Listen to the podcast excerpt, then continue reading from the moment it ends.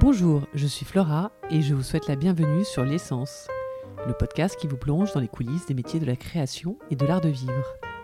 Pour cette édition, j'ai eu le plaisir et grand honneur d'être reçu par Mylène Guermont à l'occasion de la visite du chantier de sa dernière sculpture immersive, œuvre d'art totale, baptisée Maison Guermont, qui sera inaugurée en 2022. Artiste et ingénieur, son credo est de repousser les limites pour créer des œuvres qui doivent faire sens et nous émerveiller. Ainsi, elle n'hésite pas à marier les talents d'univers très éloignés. Dans ce court épisode, en raison de ses nombreux rendez-vous de chantier et voyages, Mylène nous raconte comment sa synesthésie a été un moteur, mais aussi quelques-uns de ses nombreux projets, de petites pièces aux œuvres monumentales, qu'ils soient imaginés et créés à destination de collectionneurs, d'événements, de villes, voire d'États, et qui vont mobiliser des centaines d'artisans. Enfin, une conviction, l'art est un langage universel qui permet à différentes cultures de dialoguer. Ce souci de l'autre lui a valu une avalanche de reconnaissance mondiale, dont la prestigieuse Eisenhower Fellowship. Sans plus tarder, je vous laisse découvrir l'essence de Mylène.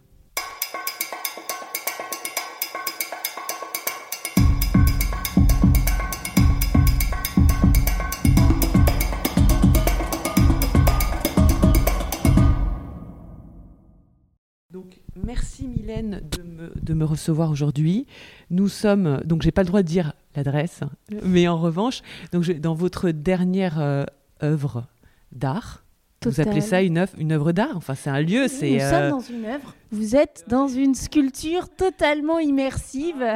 Merci de me faire, euh, de m'avoir fait visiter. euh, c'est en cours et en plus, ça sera pas ouvert avant janvier prochain, a priori, hein, si tout est à Exactement. l'heure. Vous êtes artiste et ingénieur. Je ne sais pas comment vous vous définissez, ou plutôt ingénieur avant d'être artiste. Moi, j'ai l'impression que vous êtes un peu comme un architecte, parce que euh, vous faites de l'art, mais à la base, euh, il y a des plans. euh, L'architecte travaille avec beaucoup d'artisans. Voilà, il est un peu chef d'orchestre de tout ça. Est-ce que comment vous vous considéreriez par rapport à votre travail? Mon métier, c'est de créer des œuvres d'art. Néanmoins, ce que j'aime, c'est faire des choses nouvelles et si possible en équipe. Donc, c'est vrai que j'ai déjà dû développer des techniques. Donc, certaines ont été brevetées pour faire mes œuvres et que des fois, elles impliquent plusieurs centaines euh, de personnes qualifiées, notamment pour phare sur la place de la Concorde qui a nécessité 5 km filés euh, dans un- une forme spéciale, 2860 boulons à une œuvre au millimètre près pour réussir ce dialogue avec le pyramidion de l'obélisque de la place de la Concorde. Aussi des prouesses technologiques ou des premières, puisque c'est la première fois que la tour Eiffel dialoguait avec une autre œuvre, puisque quand vous touchiez la pyramide, elle s'allumait en fonction de votre battement de cœur et la tour Eiffel et la tour Montparnasse aussi. Et du coup, avec votre petit doigt, eh bien, vous illuminiez trois monuments de la capitale. Donc, ce qui m'intéresse, c'est de, repousser les limites pourvu qu'on ait des œuvres qui fassent sens, qui puissent euh, nous émerveiller. Je pense que le mot euh, merveilleux euh, doit revenir encore plus dans notre vocabulaire après ces années d'enfermement. Mais oui, c'est vrai. Euh, les- le- donc l'œuvre phare, j'aime bien, vous avez toujours une façon poétique de le dire, parce que c'est un phare de phare. Exactement. un phare au sens maritime, l'objet de lumière, euh, de phare de voiture. Donc c'est vrai qu'en France, c'est, on a le même mot pour désigner des objets de lumière très très symboliques. Ouais. Donc c'est vrai que cette œuvre phare est à l'origine donc de l'œuvre d'art total en cours de construction dans la Nouvelle-Athènes où nous nous trouvons actuellement. Donc c'est une œuvre où j'ai tout imaginé du point du parquet jusqu'à l'air qu'on respire. Donc oui, il y a plein de plans autour de nous. Ils sont absolument nécessaires pour toutes les strates de connaissances, que ce soit avec euh, les euh, experts de savoir-faire ancestraux, comme ce qu'on peut voir un petit peu plus loin, le plissé en plongée de soie, ou des pièces hyper technologiques, comme le système qui nous permet de retirer les traces de métaux dans l'eau que l'on boit. Vous, vous disiez que votre moteur, c'est l'autre, hein, c'est ça Exactement. Que ce soit les artisans ou les personnes pour lesquelles vous faites. Voilà, le public, hein, c'est ça Exactement, ou mes commanditaires. C'est vrai que de faire rêver le public, c'est absolument magique. Si en plus on arrive à emporter avec soi euh, ces équipes euh, ensemble, il y a des obstacles, on arrive à les contourner, ou on les dépasse, et c'est ça qui est chouette. Et, et là, dans cette œuvre d'art totale qui a mobilisé au final euh, plus de 100 entreprises, on a eu beaucoup de challenges et euh, de différents univers d'ailleurs, et on les a tous remportés. Il nous en reste encore quelques-uns avant d'arriver à la fin de l'œuvre, et c'est ça qui est, palpitant, c'est on est en train de vivre quelque chose d'unique et de faire des choses juste euh, non ordinaires. Oui, je vois ça. Mais et en fait, vous dites qu'à la base, enfin, je ne sais pas si c'est à la base, mais vous expliquez que vous avez une, une synesthésie.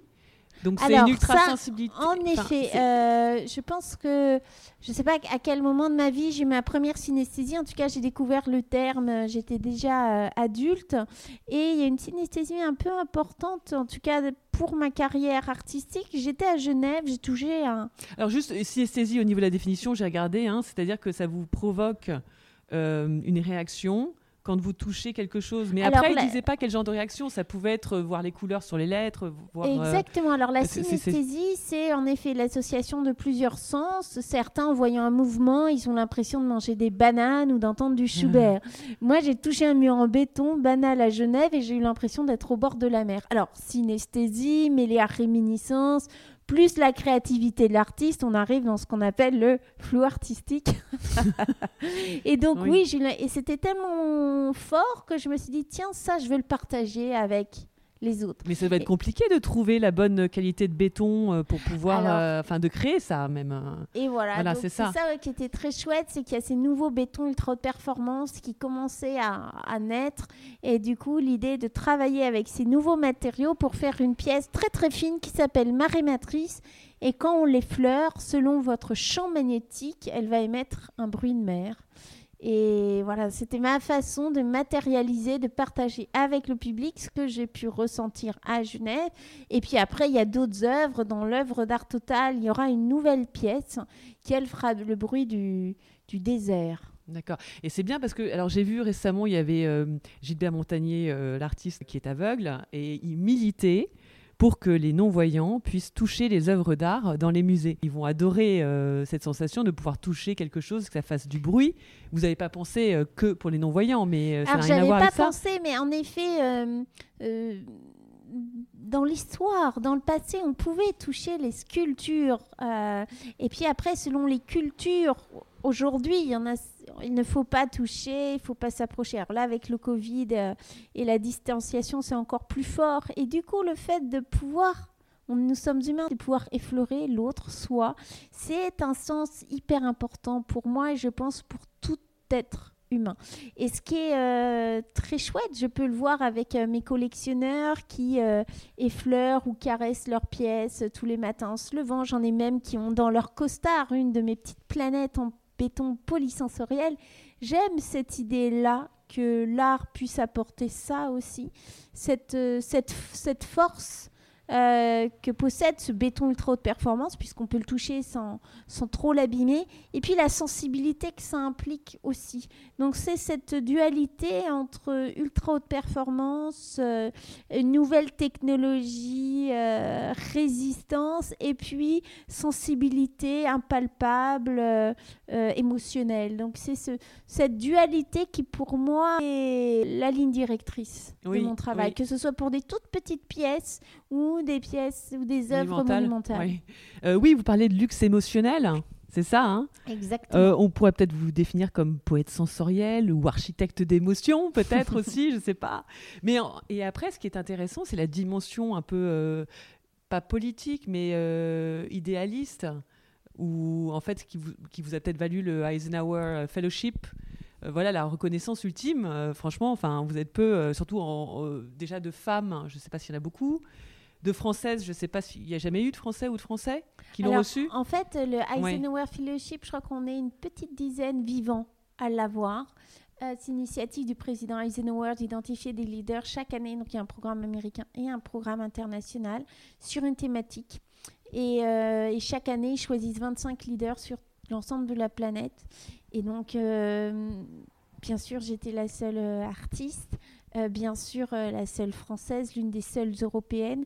Et ce qui est très chouette, si j'étais à New York il y, a, quelques jours, c'est puisque j'ai reçu le Marianne Happ Wagner Award, donc qui lui est décerné que tous les deux ans maximum, et qui, en mémoire d'un brillant philanthrope ingénieur et athlète qui a fait beaucoup pour pour la société et, à travers mon métier, en mettant à disposition ces œuvres, euh, j'ai fait euh, quatre nuits blanches, je crois, de moi, ces œuvres dans l'espace public, euh, gratuitement, vous pouviez allumer cette pyramide, vous pouvez toucher ces murs et, et, de créer par l'approche tactile du lien aussi entre les culture. Euh, c'est ça qui, me permet d'avoir cette première euh, distinction, sans parler euh, du travail d'équipe que je suis en train de mener, puisqu'on fait, des, on fait de la recherche et développement, on innove, je marie des talents d'univers vraiment très éloignés. Et ensemble, tous, tous, tous, on travaille maintenant depuis trois ans, on travaille tous pour un unique objectif, cette œuvre d'art total pérenne qu'on va dévoiler en janvier 2022. Donc ça, c'est votre énorme projet. Vous savez, vous avez déjà une idée de ce que vous allez faire après Parce que là, ça, commence à devenir... Euh, que n'avez-vous pas déjà fait Je ne sais pas. Alors, après, c'est inventions, peut-être, je sais pas. Alors oui, oui, il y a déjà beaucoup de choses. Alors déjà, cette œuvre s'appelle Maison Guermont. On peut déjà découvrir sur maisonguermont.com, donc M-A-I-S-O-N-G-U-E-R-M-O-N-T.com des prototypes. On peut s'inscrire pour avoir les news, hein, pour pas louper le, le lancement. C'est une œuvre, ce ne sera pas un musée, donc on ne pourra pas la visiter comme ça quand on le souhaite. Il y aura vraiment quelques quelques visites. Par euh, vous uniquement ou d'autres Alors personnes pour l'instant, c'est pas sûr parce que j'ai déjà plusieurs voyages euh, importants euh, de Calais pour 2022. on a l'inauguration aussi de ma pièce au Père Lachaise. J'ai des projets gagnés à l'étranger. La pierre tombale là? Alors oui, j'en ai fait une à Montparnasse et là on va inaugurer celle pour le Père Lachaise et puis j'ai d'autres projets gagnés. Et vous voulez pas dire quel scientifique pour quel scientifique c'est là cette pierre tombale Celle, alors c'est écrit oui puisque maintenant il est décédé donc il il, il occupe son œuvre, euh, celle du, donc on peut, euh, en y allant, euh, découvrir son nom dessus. Mais pour ce qui est de 2022, oui, d'autres projets. Et puis cette œuvre d'art total va vivre. J'ai déjà invité deux artistes à venir s'inspirer du lieu. Donc keep posted, parce qu'il va y avoir plein de choses liées à cette œuvre. Et donc l'inauguration en janvier de l'année prochaine, et puis le lancement du livre au printemps 2022. Donc vous pouvez déjà pré-réserver vos exemplaires parce qu'il y en aura que 1000.